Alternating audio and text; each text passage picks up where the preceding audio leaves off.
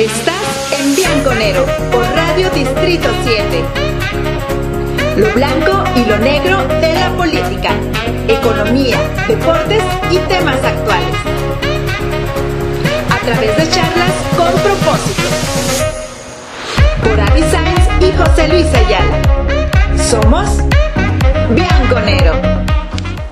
Hola, ¿qué tal? ¿Cómo estás? Mi nombre es José Luis Ayala y bueno, pues nuevamente otra entrevista más aquí en tu programa Radio Distrito 7 y bueno, pues como tú sabes, estamos a 12 días, a 12 días a que termine estas campañas electorales para el 6 de junio emitamos nuestro voto. Y esta tarde y este día pues nos acompaña Verónica Grajeda, candidata a Diputación Local por el distrito número 15 del Partido de Encuentro Solidario. ¿Cómo estás, Verónica? Muchas, muchas gracias por acompañarnos. Muy bien, muchas gracias por la invitación y pues yo estoy aquí súper dispuesta a contestarle lo que me quieran preguntar. No, la verdad te agradecemos mucho. Y Bueno, pues antes de entrar, déjame te platico que antes de entrar a este a esta entrevista nos tuvimos una charlita unos 15 20 minutos y bueno eh, eh, por eso siempre han dicho que Chihuahua es un rancho este grande porque nos conocemos al final del día entre todos y bueno pues eso es lo, lo interesante de vivir en, en, en esta ta- en esta capital tan hermosa y bueno pues platícanos quién es Verónica Grajeda por aquellos que todavía no te conocen Mira, yo soy una mujer chihuahuense, nací aquí en Chihuahua hace 49 años, estoy casada felizmente, soy abogada de profesión, me he dedicado al litigio los últimos 25 años que tengo desde que me gradué. Estuve cinco años trabajando durante el tiempo que, que estudié la carrera en un despacho y cuando salí ya me empecé a, a dedicar pues al litigio. Me especialicé en el área fiscal, después hice una maestría en impuestos este, en la Facultad de Contabilidad, también de la UAT, y, y con el tiempo pues hice también estudios de doctorado. Todavía no soy doctora, soy candidata al grado de doctor, pero todavía no soy. Te digo, he, litigado toda mi vida, este, he vivido pues mi vida profesional, digamos, en la iniciativa privada. Tuve oportunidad en el 2016 de ser regidora independiente, pues entré en una candidatura de, para alcalde independiente, yo iba como la regidora número uno y se obtuvieron un número pues muy importante de votos que fueron 80 mil votos y tuvimos oportunidad de entrar cuatro regidores independientes y esta ha sido mi experiencia en la política en la administración pública. Fui regidora, yo era presidenta de la presidente de la comisión de transparencia, fue una comisión que se creó a raíz de que entramos los independientes y que queríamos trabajar ese tema muy pues muy profundamente. Después estuve también como secretaria de la Comisión de Hacienda, fui secretaria de la Comisión de Mujer, Familia y Derechos y fui vocal de la Comisión de Salud. Esas fueron las cuatro carteras que pues yo me dediqué en el, en el municipio a trabajar. Este, te puedo decir que hicimos una serie de propuestas muy importantes que lograron pues que la calificación en transparencia del, del municipio que estaba como en 3.4 cuando entramos mm, en la administración que dejó el ingeniero Garfio, que realmente fue una administración totalmente opaca, o sea, no le dieron mucha importancia al tema de transparencia. Todas las solicitudes de información que se pedían al municipio, pues no las contestaba nadie. Realmente lo veían como un, un asunto meramente, pues no, no le dieron la importancia que tenía. claro Este, nosotros entramos y obviamente que ese fue uno de los temas principales, la transparencia y rendición de cuentas. Y bueno, una de las principales acciones fue proponer este, que se creara un reglamento de transparencia, en donde había un consejo ciudadano de transparencia, en donde los cargos eran honorarios, todavía está funcionando. Dimos capacitación a todos los regidores, a los directores y a los subdirectores en materia de transparencia, en donde el ICHITAC nos hizo el favor de capacitar a todos ellos este, y em- empezamos a darles pues una especie de seguimiento a todas las áreas de la administración pública municipal y de la descentralizada, a los institutos, al CAPSI, al Instituto del Deporte, al Instituto Municipal de la Mujer, a pensiones que estaban reprobadísimos en transparencia. En transparencia. Entonces empezamos a capacitarlos y a darles un seguimiento y decirles, bueno, qué es lo que no le entienden. Y se empezó a generar esa cultura de que debía de haber una unidad de transparencia en cada en cada una de las dependencias, de qué eran los trabajos que tenía que hacer. Y ahorita pues ya está el municipio con 9.5, 9.6. En transparencia. Sí. O sea, nosotros lo- le dimos un... O sea, ustedes lo tomaron a tres. Sí, y cuando salimos nosotros quedó como casi 9. Pero luego ya ahorita han seguido con una tendencia de esos temas. Pero yo creo que es muy importante, bueno, te digo, ¿Y esa qué calificación tienen ahorita? como 9.6. Ah, lo han mantenido. Sí, muy bien. Perfecto. Creció muchísimo y, y la verdad es que han reforzado mucho la unidad de transparencia que antes era una oficinita pequeñita y ahora realmente ya le han dado personal y fue gracias de verdad a un trabajo muy muy importante que hicimos los regidores independientes.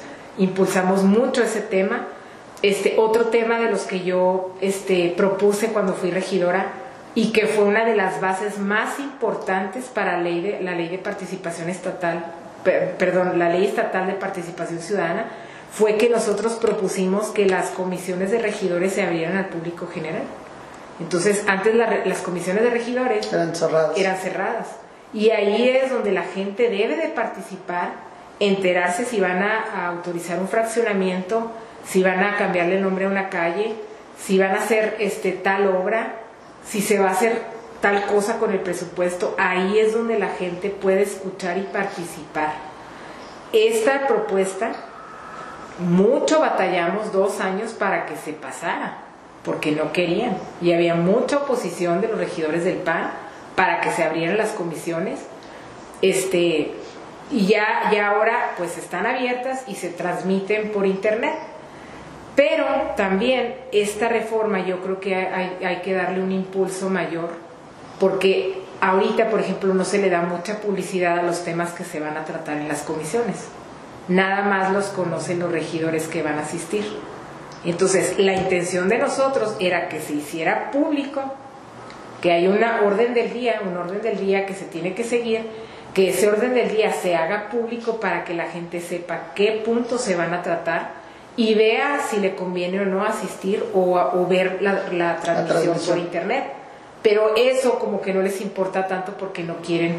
Después se hizo esta ley estatal de participación ciudadana en donde se reguló las estas sesiones de cabildo en donde hay gente que participa. Pero realmente esa no es participación ciudadana. ¿Por qué? Pues porque ya en la, cuando va, es la sesión de cabildo, ya los asuntos ya van votados en los dictámenes. Claro. Ya nada más van y levantan la mano por, pues por una cuestión de trámite, digamos. Donde se toman realmente las decisiones es en las comisiones de regidores y para eso pues también hay que modificar las leyes, para darles más chance de que ahí donde es la toma de decisiones pues realmente haya una real participación ciudadana y voto. no una simulación.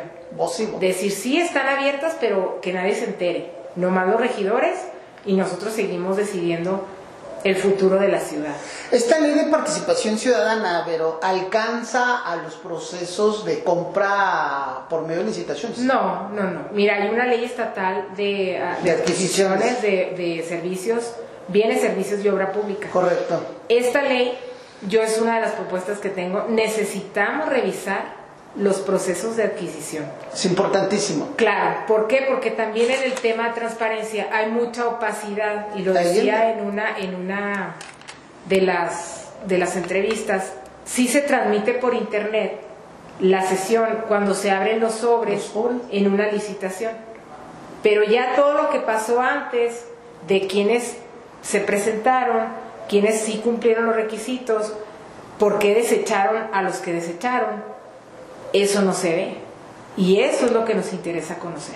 Claro. Para ver si realmente al que le otorgaron el proceso, de proceso. licitación, la obra, a través de una licitación o la compra de bienes y servicios, realmente era el mejor postor, el que ofreció los mejores términos, los mejores precios, y eso no se ve. También necesitamos revisar, así ya por último te lo comento, todo el tema de las adjudicaciones directas, porque se supone que la regla general de la licitación pública y las adjudicaciones directas son la excepción. Correcto. Pero aquí hay, hay áreas en los municipios cuando se trata de seguridad pública que todo es por adjudicación directa y tú ves los presupuestos que se están este, invirtiendo en los municipios en el tema de seguridad pública y es importantísimo Entonces necesitamos saber cómo se está gastando, Claro. si realmente se están gastando bien el dinero o están haciendo arreglos ahí, Así es. ¿verdad? Así es. Y, y- y bueno, para ir terminando este primer bloque, efectivamente, gran parte de la compra gubernamental se hace por este último proceso que mencionas, que es el tema de adjudicación Claro, directa. así es. Y que muchos de los proveedores voltean a ver al proceso normal, que es el licitado, eh, con el proceso normal conforme a la ley estatal, pero dejan de ver el tema de adjudicación directa, sabiendo que por ahí se nos está yendo Claro. gran parte, ¿verdad? Y aparte, mira, los proveedores del municipio no son tantos. Es más el universo de, de comerciantes, de proveedores de bienes y servicios que pudieran participar si realmente hubiera oportunidad para todos. Claro. Pero si nada más estás dándole la obra a 10 constructoras en toda la administración o a tales empresas que te compran que te venden medicinas o tales empresas que te hacen ciertos este ventas de bienes y servicios, pues la verdad es que desalientas el participar, el querer dar un buen servicio, un buen precio. ¿Por qué? Porque sabes que es a los que ayudaron en la campaña, a los que le pusieron dinero, al que, que le donaron, son los proveedores consentidos. Esto es, es un secreto a voces, A todo el mundo lo sabe y yo creo que ya tenemos que hacer algo. Así es. Pues bueno, vamos terminando y, y- y esta pregunta quisiera que nos la respondieras en el segundo bloque. ¿Qué tan importante para ti como vamos a quitarnos est- estas playeras, estas camisas que has tenido de experiencia en la serviduría pública hoy en la campaña? ¿Qué tan importante para ti es que los hombres y mujeres que hoy están compitiendo estén efectivamente preparados? No, muy buena pregunta. Vamos a regresar, estamos en Radio Distrito 7 y estamos aquí en una entrevista con Verónica Grajeda, ella es candidata a la Diputación local del Distrito 15 aquí, sí, aquí en Chihuahua. Regresamos. Estuviste en Bianconero. Te invitamos a nuestra siguiente charla o también escúchanos por Radio Distrito 7.